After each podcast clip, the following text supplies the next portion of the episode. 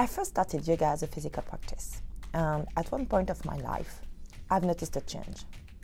I was not coming here for sport, I was not coming here for endurance, not for muscle strength, even though my body was changing through my practice. I was coming to my mat to feel good. As stupid as it sounds, we are a huge number of people now in the world to practice yoga because it just feels good. But how come did we end up like this? For many of us, we have been inspired by someone, a teacher, an inspiring one that managed magically to install a feel good atmosphere to his or her classes. So at Asana Records, we decided that we want to know more about this magic. And if we us too can be a magician. We find the perfect person to interview for you. A 13 years experience yoga teachers that put in priorities in our class the inclusiveness of yoga, the body positivity, and the feel good to their feeling. Where does she come from? How does she do that? And what does she think of the growing yoga industry that we live on today? This will be our question for today's episode.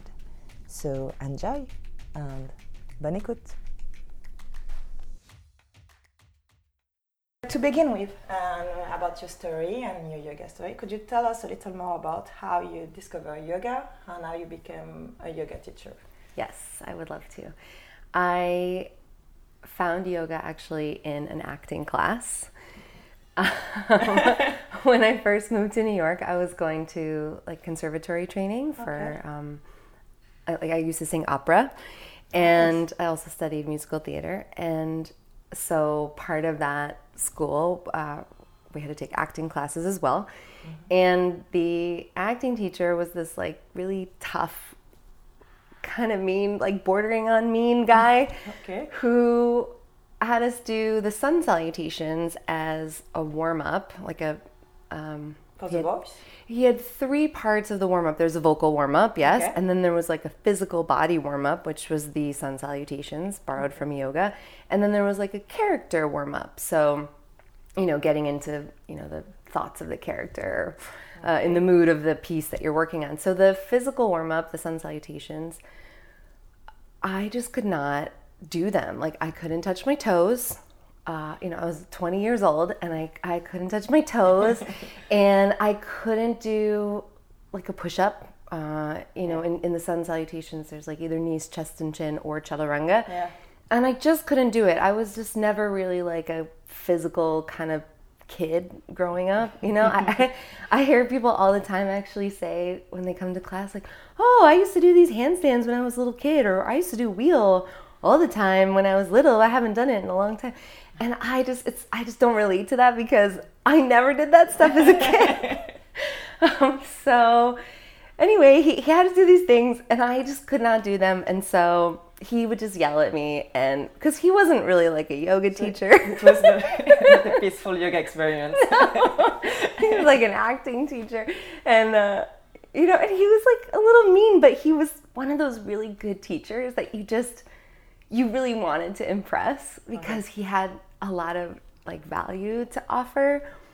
But just you know that way was kind of rough. But um, so anyway long story short i went to i went on craigslist and i found uh, a yoga studio that would you know give me free classes in exchange for working a couple hours a week at the desk and um, you know, and I and I had just moved to New York, so I, I wanted to find a studio that was downtown, like in Soho, because yeah. my school was in Midtown. Every, my whole life was in Midtown, and I just felt like Midtown was so boring, and I just wanted to be downtown. So I found this studio, and um, and I started working uh, at the desk, in exchange for classes so that I could just get better for this man's acting warm up, right? yeah, and so I so I learned the sun salutations and I, you know, and I and I would get and I got better for his class and then I graduated from that conservatory like maybe 6 months after that. Okay. But I I kept working at the yoga studio because I had, you know, a couple hours a week and then I would take class before, after, and, and then I, I found myself going actually like almost every day. That's your, yeah. Yeah, after after I finished school. Um, you know, while I was in school, I couldn't make it there every day because I had a very rigorous schedule, but um, th- things like started happening where I would be in a pose and I would cry and I would, uh, you know, feel just different. And, and before I had moved to New York, I had kind of gone through this, you know, kind of sad experience where I, I lost like a very close childhood friend of mine uh, who committed suicide.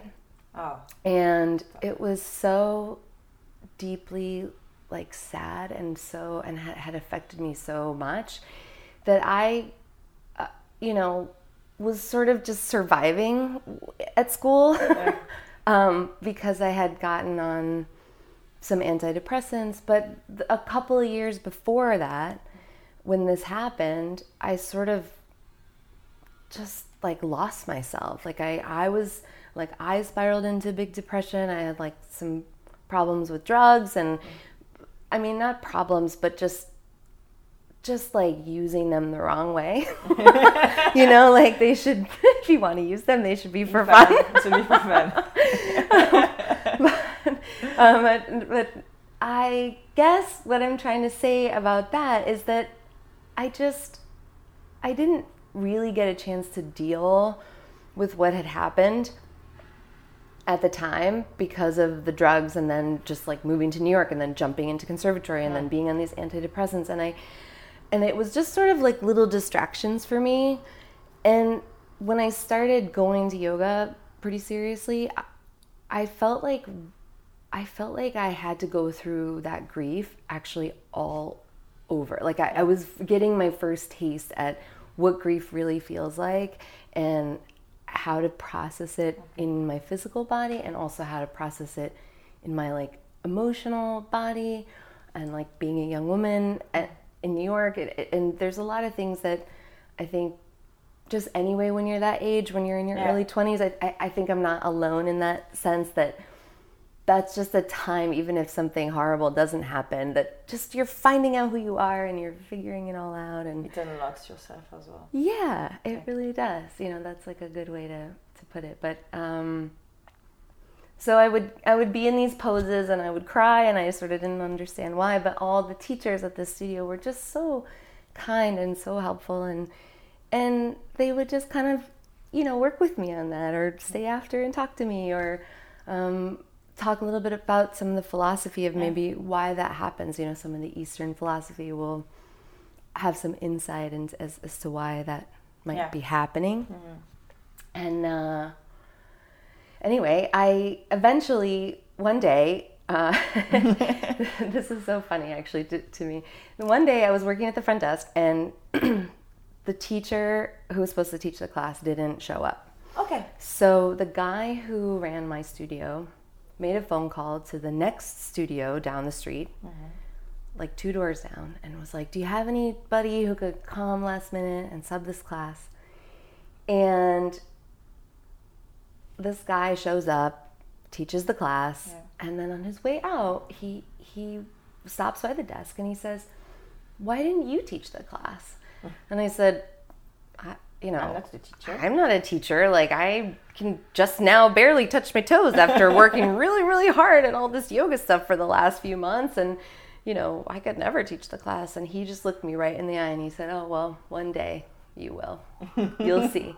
And then he walked out and I found out later on that that guy owned the studio down the road. Oh. And I thought it was like the coolest thing that the other competitor studio Yeah.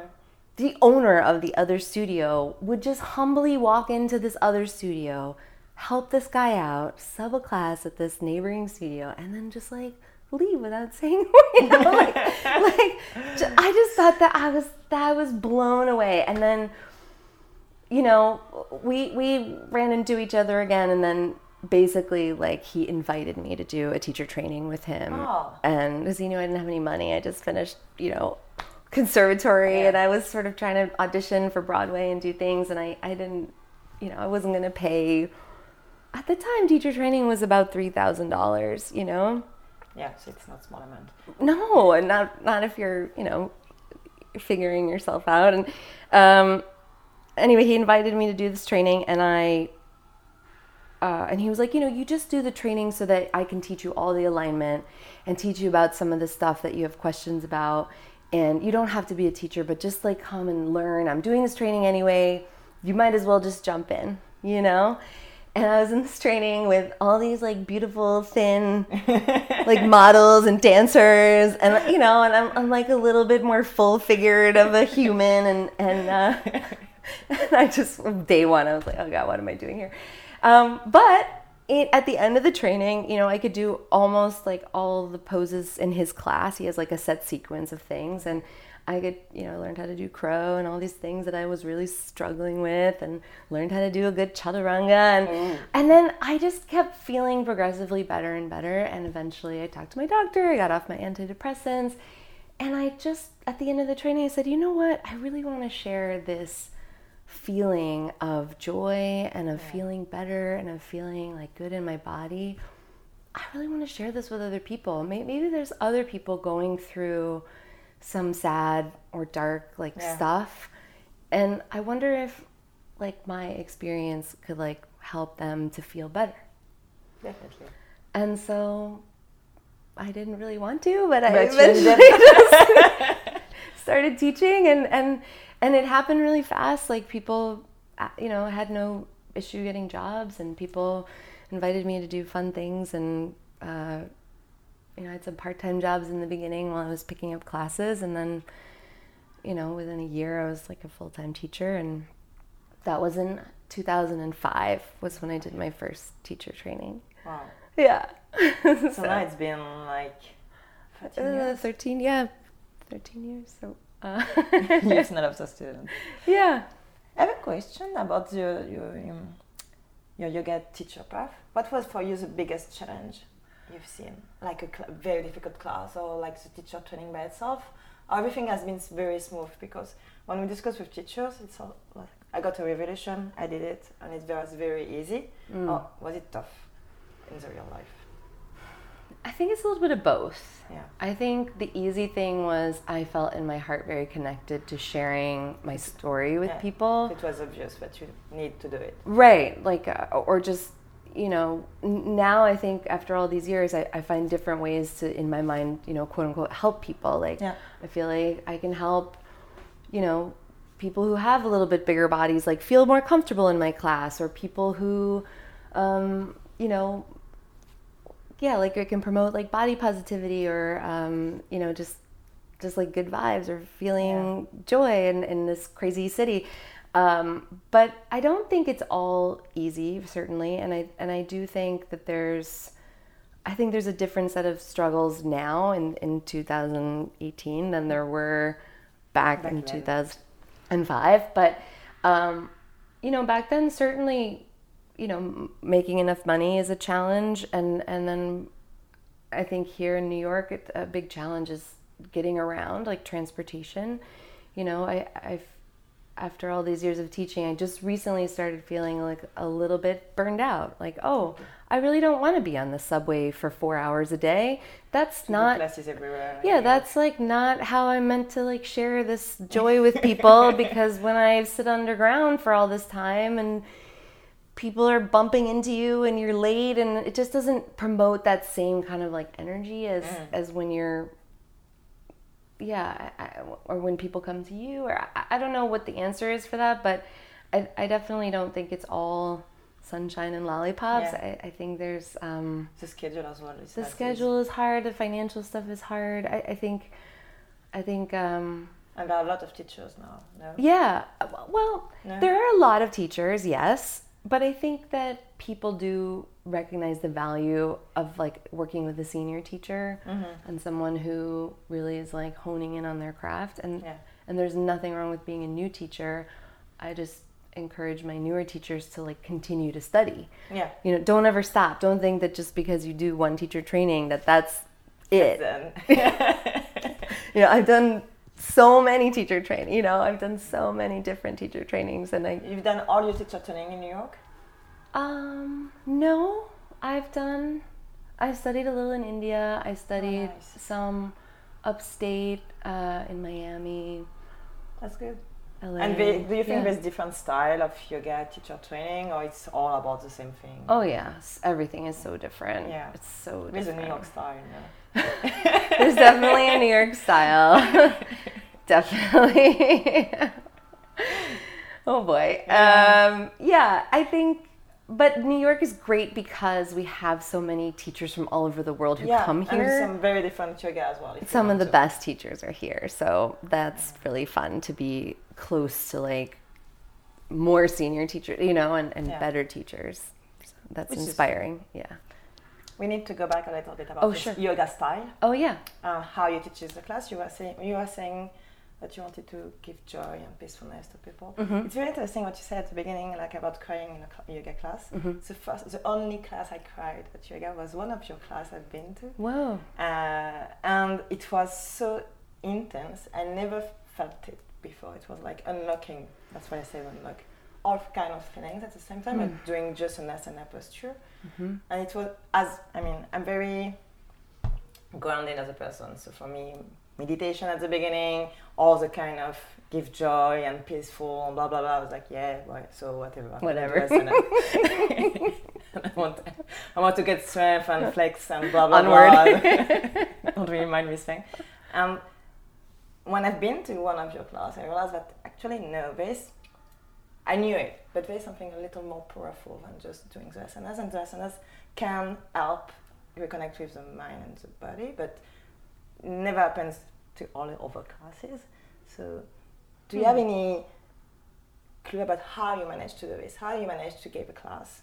Because I cried once. All the other classes were great as well and was very, very intense. But how you managed to give a class which reconnects like us as doing yoga, yes, like the tough postures, but also like to try to connect with the mind. Is it the atmosphere? Is it the way you construct them? Uh, because I also, in the way you're building your class, it's kind of different. Um, I've done a lot of studios in New York. I've tried, I think, huge amount of studios to, to check it out. yeah And at one point, all the classes were looking the same. It was sun salutation, sun salutation. It was the same sun salutation. I love sun salutation, but I can do it at home. And what I was looking for was actually a little more. And in your classes, I don't even remember if what we've done at the end, but I don't feel bored at one point. So Hmm, that's awesome well thank you and I'm, I'm so glad awesome. that you were coming to those classes it was it was so great to have you yeah, I think that if a if any teacher is connected to some sort of spiritual teaching, Mm-hmm. that's really helpful. And I think even if you're not up at the front of class preaching to people or Yeah. giving a huge, you know, I don't give like a dharma talk necessarily. You know, I um, very rarely. a Dharma talk, uh, it's a little talk at the beginning of the class. Right. Five minutes when Yeah, we can discuss. thinking about something or sometimes you tell people about the theme or what you're going to work on or some people more spiritual dharma talk some people just Skip it. describing the theme of the class i generally skip it you know i i want people to connect to a couple different things which which is what i think maybe contributes to the experience that you have i i think that one thing is we're all a little bit different kind of learners mm-hmm. so some people learn through listening they're auditory learners some people are visual. They like to see a pose demonstrated, or they like to maybe look around a little bit and mm. see what when the teacher says put your knee on top of your ankle. Well, what what does that look like? It, Yeah. it might not translate so well in their ear. Mm. Uh, and then other people are tactile learners, right? They need a little bit of adjusting. They they might need to actually like touch their own like neck or their body to to feel when the teacher says like lengthen out your neck. Some people just don't know what that is unless they touch their own neck. Mm-hmm. And i think that if there's this you know mind body connection which is what everybody loves to throw around you need a couple of things. You need to tap into those kind three kinds of learning mm-hmm. And make sure that there's a little bit of that happening in class so that you're you're getting everyone to understand and actually be a good student and learn something. Yeah. and you're not just up there hitting play and like playing a recording of your teaching right? The uh, the other thing is you need to look around and really see like teach from who's in the room. So yes you should always teach whatever level is on the schedule and you should teach in the theme of the studio and et cetera, et cetera. But mostly you should make sure that you're like as a teacher that you're teaching to who's in the room. So I try to do those kinds of things. And then I also think that if you can get people a little bit more tapped into some of the deeper qualities of the practice. For mm-hmm. instance, in my class, instead of the Dharma talk, I give people a chance to just like chant Om for a while and like make some vibration. And um, even if they don't want to say Om, they could just like, mm, they can hum, you know. Um, we, we don't get always a chance to express ourselves and and sometimes that stuff builds up and so it's like the physical practice gets to be expressed in in through your voice through the movement of your body we we do need to sometimes move and sweat a little bit my, my one of my teachers describes it as like uh, if you have a little child they're not going to sit still for math class unless yeah. you throw them outside for recess and let them run around a little bit. and so, uh, or like even a puppy, right? The puppy, yeah. the same thing. They need to go outside and run around a little bit, and then they'll come and sit on your lap, and you can pet them, and they can be your adorable little puppy. But everybody sort of needs that a little bit of like expenditure of energy so that they can like focus in on whatever deeper intentions or desires or healing that, yeah. that they want to create in their life and so I try to do a little bit of combination of letting people have their recess yeah. and then also giving them time for quiet. And then also just teaching a nice well balanced sequence of like yeah some sun salutations but also some a little bit of deeper holding and and and time to rest like and, and really rest at the end. And you know you deserve it after a big strong class but really letting people have that that space and not just being like, oh, now I got to run to the grocery store or do whatever. You know, you just need a little bit of transition space too. Yeah, and about like the part on accepting our bodies and accepting the limits and blah blah blah. How you can teach it to students instead oh. of because we all listen like listen to your body. Yeah, I want to listen to my body, but I'm not sure what is the limit between like listening to instructions yeah, and, and listening to my body. yeah wow that's such a good question and I think we I think we as students run into it all the time, right? Because I because I go to classes all the time, and and I'm really trying hard to turn off my teacher brain and not like analyze every single thing in the class so that I can actually enjoy a yoga class yeah. for once in my life, yeah. right? so, but I think that um, I think that if you have an injury or if you know that you have like a hard limit, then respect that limit ahead of time. Like if like let's say you you know you have this like shoulder thing that like bugs you in certain poses, then just don't do those things that you already know bug you and maybe also tell the teacher ahead of time, "Hey, you know, I'm not going to do this thing because it bugs my body." Um, but I I think that try as much as possible to develop good studentship to like to try as long as it doesn't cause you physical pain mm-hmm. to try whatever the teacher is saying because chances are like they've had some sort of experience where that helps them with something and so you never know uh, if it will help you or not. And we, we learn we all learn different things from different teachers and some teachers definitely speak to us more than others.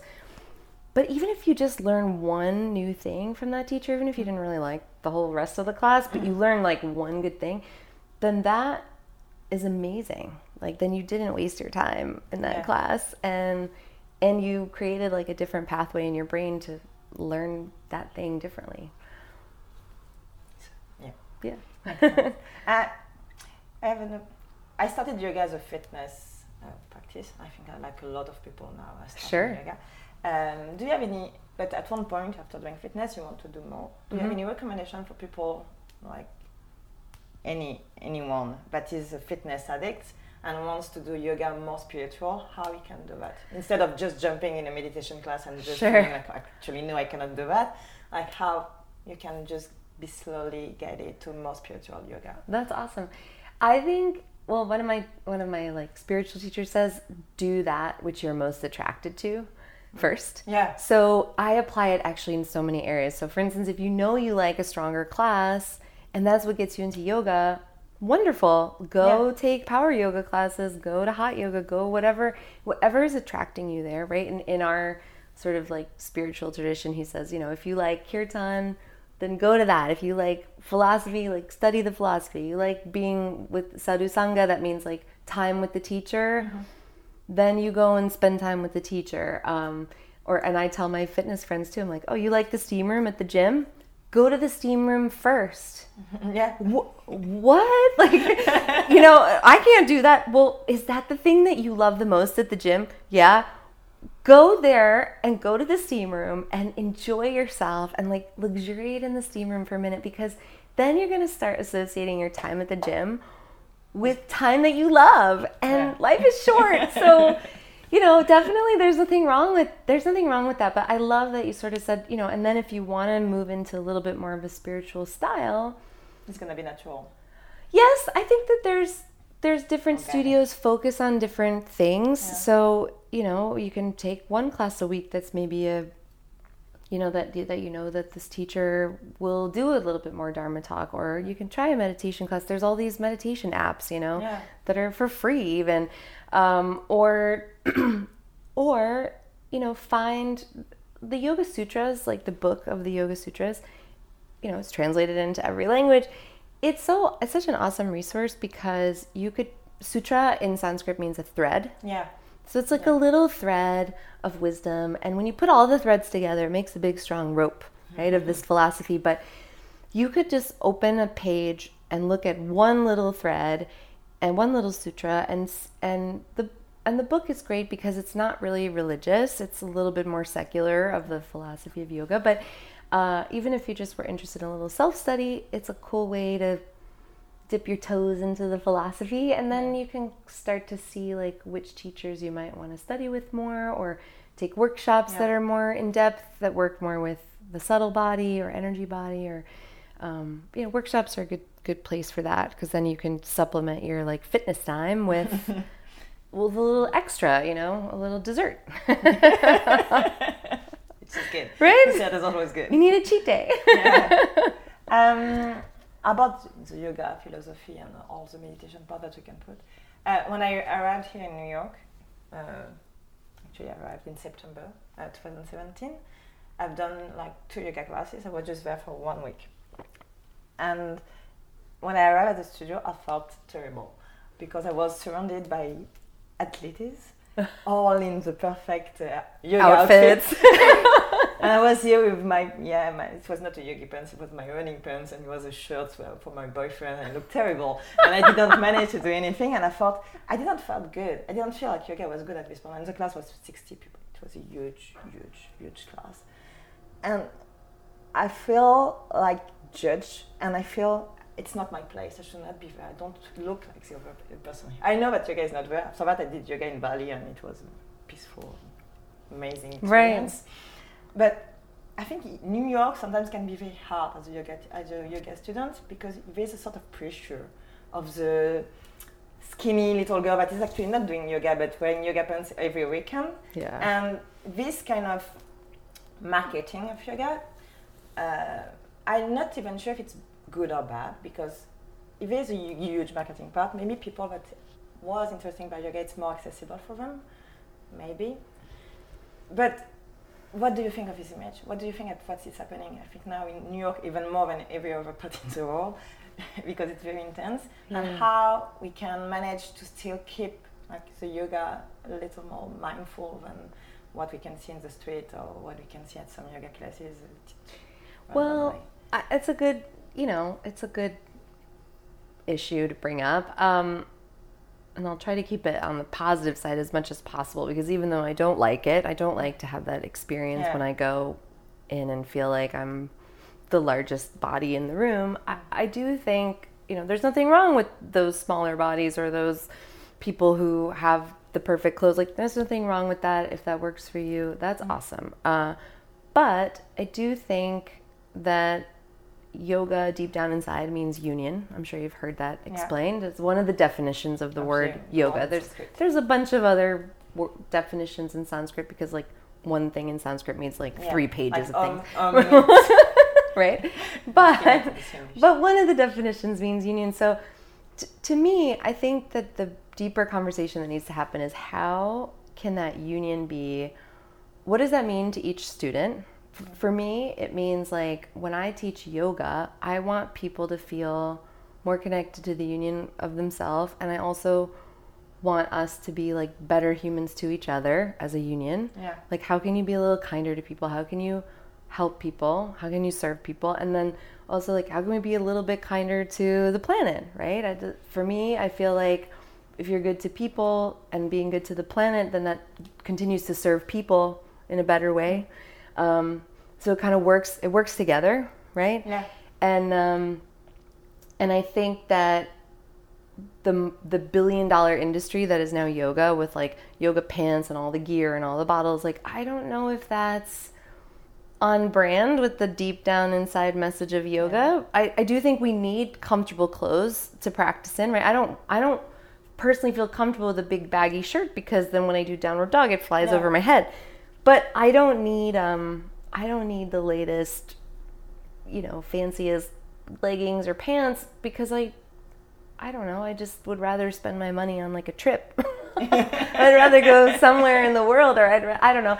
But um of course I have to like look professional when I show up to teach a class. I can't show up in like stuff with holes, Yeah. but but there's like a limit, you know. There's a limit to it and I and I also think that that that heavy heavy marketing like i don't think kind is a inclusive. Yeah. yeah i don't think it's inclusive especially to marginalized people you know people of color or people who are um, like don't you know have the latest access to all these things. Like i think there's or you know i think there's like a lot of different markets of people who don't feel connected to the thin Maybe white girl there image. are also now people that hate it.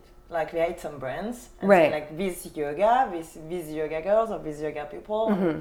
I hate them because they're pretentious. Blah blah blah. It, it's not total, It's not yoga at all. But that's the image Right. that they got. right Because they got richest kid buying very fancy yoga pants. Exactly, and $100 pants. with uh, with Yeah. kale juice and like no, I don't want to look like them. But Right. And that so that also How- yeah. gets people distracted from the message and Exactly. also makes people just not feel included, right? Mm-hmm. So there are like really cool, especially in New York, there are really cool pop-up classes or regular classes on the schedule that are you know, there's like a queer and trans yoga class happening at this cool studio in Brooklyn. There's, uh, you know, there's classes that are trying to like offer more inclusivity to people. But in general, I would really hope that everybody would feel comfortable in any class at any studio.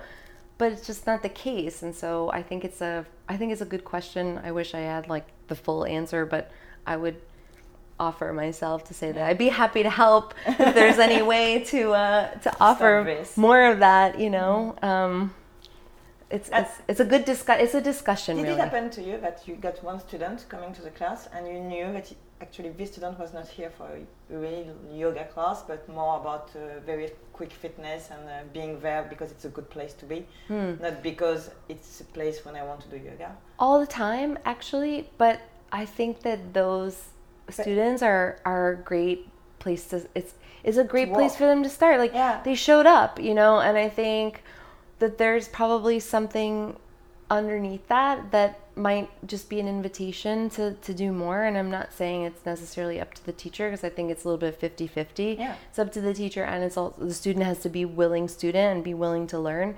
but um, i teach at a gym so um, Yeah, like i have people all the time who just come because it's cool or they And everyone is doing it. yeah so or, or because there's like like i have these like cute like big guys who come because they're like know that there's gonna be a bunch of like pretty ladies and and i'm like you you're here you know like why not and No, and this, this is a good part of it actually.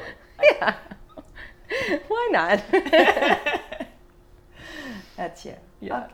Um, now I have Mary question. So, Okay. uh, Mary is a friend girl, my associate. Uh, a question is very uh, really about this topic. It's what change would you like to see in the coming five years of the yoga world in New York or in uh, whatever? wow It's a big question. this is an amazing question. The change that i want to see Yeah. in the next five years Or maybe a non-change if you yeah don't want anything. to no i do i do. Um, is is basically what i was talking about earlier with i really want people to understand that yoga should be inclusive. If, if, it, if the word means union it should be inclusive. Uh, it should be welcoming. There should be opportunities for people uh, who don't fit the stereotype to, Yeah. to come to yoga or find things in the practice that feel nice for them. And also, I- I just think that I wish that studios didn't have to have teacher training to pay their bills. Because I don't think that everyone that comes to teacher training actually really wants to become a teacher. Yeah. And now we have this very strange, oversaturated market. Which doesn't make any sense. I never, ever, because I also lead teacher trainings, right, and have for the last seven years, but I never told my students, you know, there's too many teachers out there. I actually, I actually went out of my way to say what my teacher always told me mm. was, don't be catty with other teachers. Yeah. There's enough students for everyone. And now I still think there's enough student, students for everybody, but now I actually don't think that the people who are doing teacher training, I don't think that all those people are there because they want to be teachers. I think that the reason people sign up for teacher training is because they want to go deeper into the philosophy Yeah. or because they the- that's they the want to learn more. Kind of the only way that we have now. Right, which is not right. You know, Yeah. I, I think there should be, but then like, Like, not a lot of people go to workshops Yeah. and people, you know, I just don't think that teacher training is the answer for everybody, but I do think it's so nice that people want the knowledge. But then I see a lot of new teachers just roll out teaching or these like Instagram yogis that are famous because they're doing these pretty poses or because they're marketing this yoga Yeah. clothing brand. It's like I just don't I'm trying to get people off their phones actually. so I'm not like crazy on my social media because I just don't care. And I'm like and my classes are packed so I don't necessarily need it, but I just I just think like what the the thing that I want in the next five years is I, I wish that people would pick a studio and go to a studio and be connected to that Yeah. studio and study with teachers and learn and not necessarily just throw themselves into teacher training and I also wish that because then you know the studentship would go up and the, the, the people would be able Just to afford yeah. having a studio where it's a beautiful studio and they don't have to pay their bills with like a million two hundred hour teacher trainings Yeah. And so again, I don't know the answer, but I, I just wish that that change, you know, I wish that that wasn't what's happening in the industry. I, I really Because deeply, now it's going a little crazy everywhere. it just feels like it's getting watered down and it feels, it feels sad to me that that's how it is now. And I, I wish it wasn't that way. Definitely. So I think we're coming to the end of the. Okay, interview. great. We're gonna do the asana box. Okay, let's do it. So the quick question. Uh, the first one is your first yoga class ever. Uh, first impression was it love, hate, or don't care? Hate. Hate. I guess it was the one. Uh, yoga morning or afternoon for you? Morning. Morning. Uh, one Instagram yogi you love. I know you're not that much on Instagram. It can be you, but if you have to name one Instagram yogi, it can be one. Yeah. Uh, one Instagram yogi. Okay, great. It's it's my friend Aaron Diamond. His Instagram handle is Yoga Bum with two M's, Yoga B U M M, and I love his Instagram because he's like posting kind of like he's like a you know he's like a dude, but he just kind of posts like real poses, and he also plays this beautiful drum called the hang drum, which is like Oh. and and and as a yogi and a musician myself, I feel like I just love to see a little bit of both on his Instagram, and um, and he's just a lovely human too. So he's he's my favorite Instagram to stalk. Perfect. um, what are you gonna do just after our interview? today? I'm gonna go teach a class at Yoga Maya in Chelsea, which is where I met you. Yeah. Uh, it's my friend's studio, and I just started teaching there a few months ago. But it was my favorite place to take classes before I was teaching. It's an so amazing place. It is such an amazing place. I decided that I will never try another studio. You're spoiled now. Definitely, it's very hard to start with this. yes. Um, a yoga dream you want to share? You actually already shared, shared with us your yoga dream, so I'm gonna skip this one.